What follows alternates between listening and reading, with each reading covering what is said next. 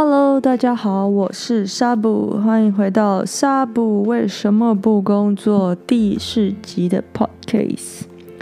今天要来谈的是拍马屁要拍对马屁。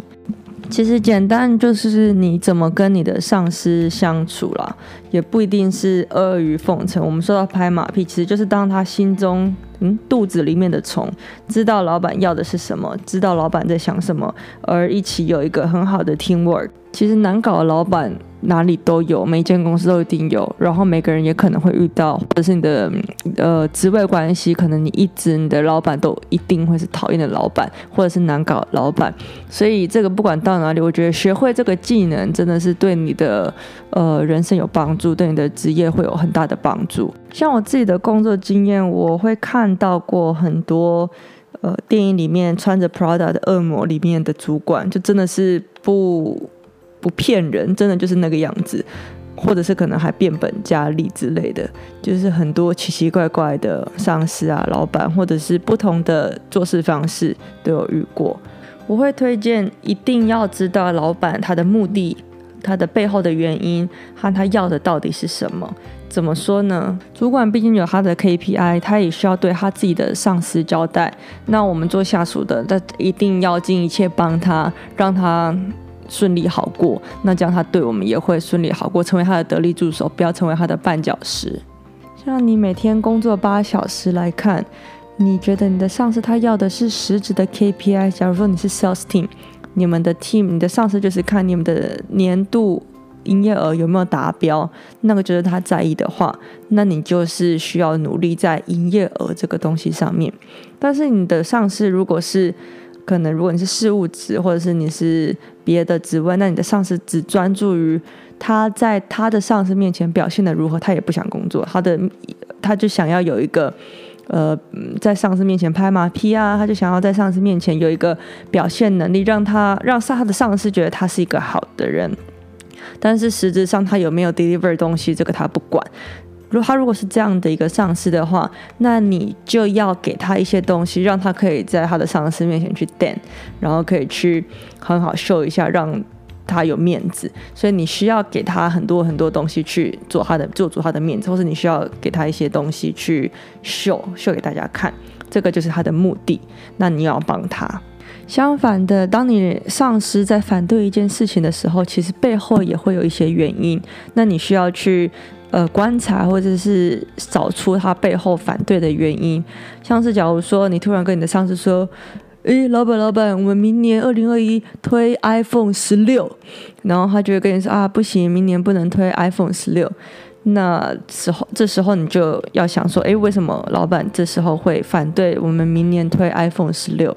那可能的原因可能有，现在 Corona 还没有到告一段落，所以会不会明年推这个新产品是有一个风险在？现在呃库存的可能今年还没有卖完，那我明年又要推一个新产品，等于是你又要销之前的库存，又要推一个新产品，整个负担会太重，所以对于公司是 risk 太高，所以他可能不让你出，又或者是他觉得这个 iPhone 十六目前的 design 是非常不好的，那你可能。嗯，不能这个时候基于这个时候出，那你需要找出他背后担心的原因。听到这边，你就会突然想：我哪知道我老板要什么？他每一天都在反对我，这时候该怎么办呢？其实有几个呃点，你可以找出你老板他在意的东西是什么，或者是你老板可能对于他在意的方向会是什么。像是你可以看整个公司经营的方针。或是公司未来的方向，大概大体上是什么？假如说你公司现在就是在推数位化，或是你公司现在就是在推 iPhone 十六，每次都要讲 iPhone 十六，其实还没有到十六，好像是，好像现在到十二，对不对？就是你可能老板是专注于在新产品的开发上，那所以对一切任何有关于新产品有利的方向，是不是就是你老板在意的方向？这是其实是有一些端倪可以去抓的。那我们要怎么样成为称职的虫，在他肚子里面担任好好担任一个肚子里面的蛔虫的话，还有一点就是要成为老板的得力助手。那得力助手的意思其实就是培养你跟你上司之间的互补能力，增强他的弱点 skill。假如说你的上司是一个非常非常会 presentation，就是表面功夫做得非常非常好，很会 plan 一个大的 structure，但是细项或者是实际上的想法，或者他不太会分析 data，不太会抓这些资料，但是他只要有这些资料，他就非常非常会讲，就是常常会在很多很多的嗯 event 上面就是大讲特讲，就整个很有。那个 presentation 的风范，或者很像 TED 演讲者这样子的话，其实你就可以培养一个能力，就是呃帮他去抓一些 data，或者他在上台之前给他他需要的一些资料。这样长久下来，其实你的上司只要遇到这方面的问题，他自然而然的会问你。那其他公司的同事或者是他上司的上司，其实也会知道这一部分的资料或这一部分的东西是从你这边提供的。那也可以增加你的 visibility，你的能见度在公司里面。对个人来讲，其实也不是个坏处，因为这些能力本来就是别人抢不走，是你学到的。那当你成为 manager 的时候，其实你会成为一个更全面的 manager，你就会更能发挥可能你之前主管发挥不到的东西，或者是你可以找一个又跟你互补的手下一起跟你做 teamwork。回来一开始的问题，主管到底喜欢什么？他的目标是什么？我怎么会知道？就是。你知道单相思，你也不知道到底我我想要这样做，但是他到底合不合他的意，你也不知道。其实有一个最简单的方法，就是直接问他。你当你有一个 one to one catch up，或者是你在年终年底的时候有个年间评鉴，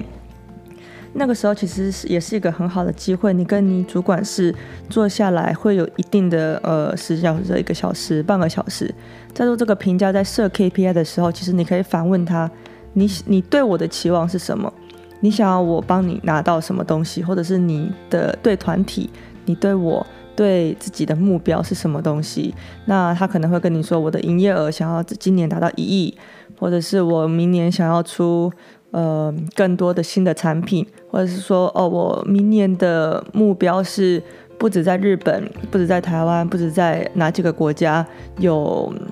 有 sales，我想要更拓展到北美、欧洲呃别的地方去，那可能这些就是他的目标，你就会知道说，OK，呃，我之后朝向的目标是这些。还有一点就是，呃，优先顺序，主管的优先顺序跟你的优先顺序不一定是一样的，所以这点其实要搞清楚，主管在对他的上司或是他在工作的时候的优先顺序。是非常重要，这点也需要搞懂。如果你们的优先顺序完全不一样、不对盘，他还是会觉得说你都没有在工作，你也不做事。所以这时候其实有时候会搞错。假如说你觉得，哎，我优先度应该是一二三啊，可是他觉得是四五六的时候，他还是觉得说你四五六一个都没有给我。那你是不是都没有在工作？可是就会有这样子的误会产生。这并不是说你没有在工作或你不认真，只是你的方向错了。所以这个时候其实也呃也可以每呃也不是每一天呐、有也可以时不时，当你有这个疑问的时候，你也可以跟你主管确认说：“哎，我现在有一二三四五的这个工作，你觉得哪一个东西要最优先？因为我有点疑问，我不知道哪个要优先去处理。那你可以跟他马上跟他讲，跟他 catch up，那他就可以跟你说：哦，你可能做先做一二三，然后之后下礼拜再做四五六。”那很多人就会说，可是我主管每次都跟我说，全部都是 urgent，全部都是优先，全部都要赶快、赶快、赶快做。那你其实这时候也要跟他，呃，好好的谈，跟他说，OK，这几个东西分别大概要用多少时间去处理？那你个人觉得优先度是你要提出自己的意见嘛？你个人觉得优先度可能是列出三项，那你再反问他，你觉得这样子好不好？那我觉得很多主管在这时候其实会比较采纳你的意见，或者是他会讲说：“哦，那我觉得你先做四五六好了。”他其实也会讲出他自己心中的话。可是你如果直接只问他说：“呃，要做哪个好？”他当然跟你说每个都要做，每个赶快赶快赶快。所以我觉得有时候问问问题的方式也有差了。好，那我们主题就到这边结束，就是结论就是。一定要成为你上司的从，他想什么，你就可以马上猜得出来。这样之后，其实，呃，对你自己的反应，还有对你跟上司的互动，其实会有很大的改变。你会了解说，哦，他其实反对，并不只是在针，并不一定是只是在针对，有些可能真的是在针对你。但是有，我觉得绝大多数的上司也没这么闲呢、就是他可能也不是在针对你这些东西，可能是他有别的思考、别的考量方式，所以你可以站在他的立场，就是想一下他为什么反对这件事情，然后。呃，成为尽量成为上司的得力助手，就是你可以培养与他的互补能力。他可能有哪一点是他不足的，但是你可以补足这点，那他其实就会比较重用你。还有，呃，要怎么样知道大概呃上市的方向，或者是整个公司的方向？其实可以从公司的经营方针、未来的方向，或者是呃有时候董事长他在讲什么东西，或者是整个团队的 director。呃，整个 leader 他们在讲一些什么话的时候，你其实可以听出公司现在在走的方向，在意的点在哪边。这些其实也可能是你上司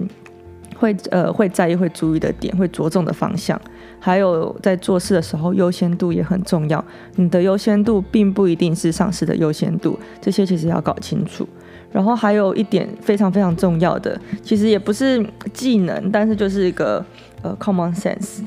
不要在公共场合或是两个人以上的地方，就是反对你的上司，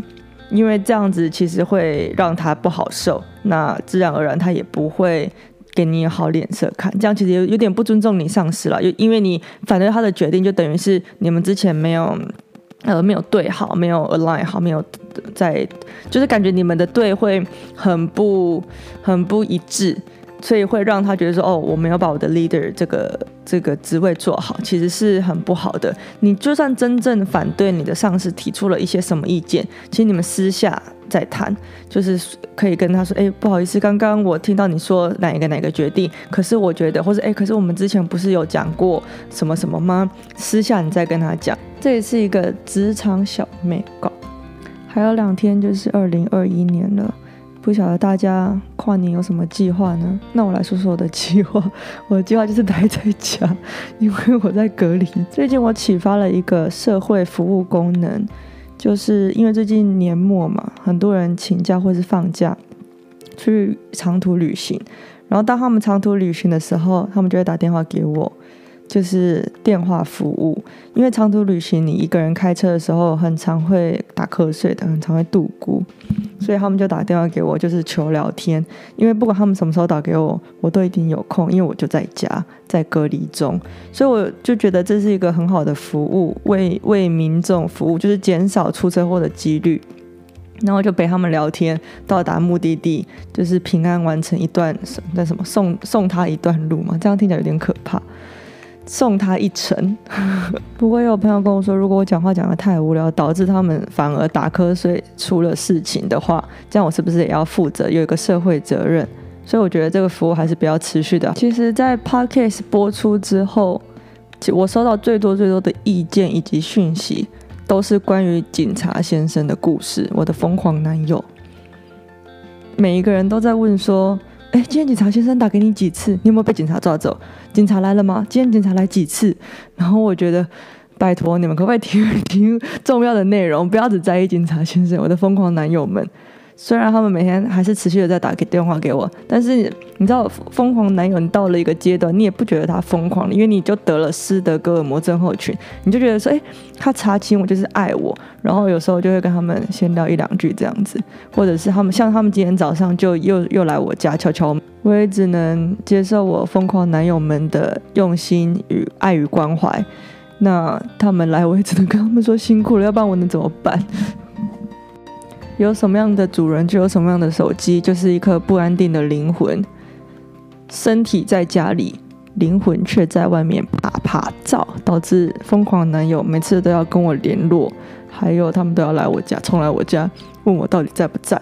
今天的主题就到这边，好像只讲了两次，都还没有结束，这真的是长舌妇，话很长。好了，真的要结束了，大家拜拜。